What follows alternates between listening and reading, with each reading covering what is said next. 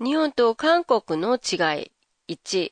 라멘의 스프 안녕하세요. 도쿄 타마시에 있는 한국어 교실 한교실입니다.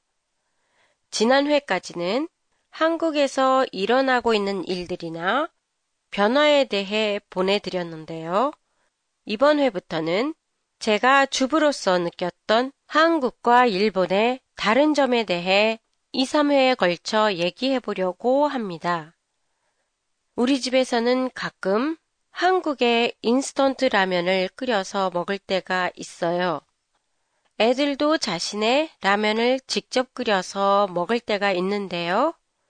이럴 때는 애들에게 항상 주의시키는 일이 있어요.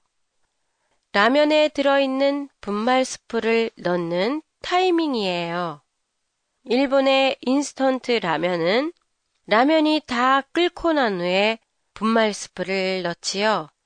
하지만 한국의 인스턴트 라면은 라면에 면을 넣을 때 같이 넣어요. 즉, 면과 건더기가 들어있는 스프와 분말 스프를 한꺼번에 넣어서 끓이지요. 그럼 왜 이렇게 다를까요? 그 이유는 제 경험인데요. 스프에 들어있는 내용물이 달라서 그런 것 같아요. 한국의 인스턴트 라면을 끓일 때 잘못해서 분말 스프를 제일 나중에 넣었더니 분말 스프에 들어있는 야채가 아직도 딱딱한 채로 남아 있었어요.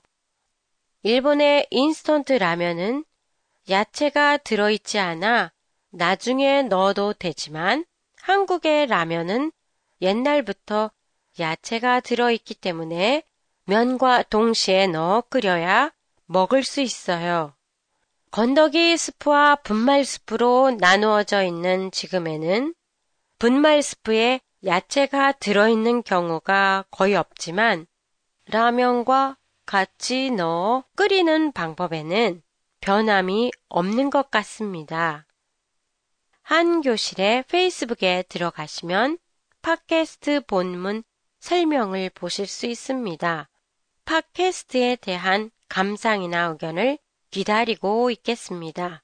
안녕히 계세요.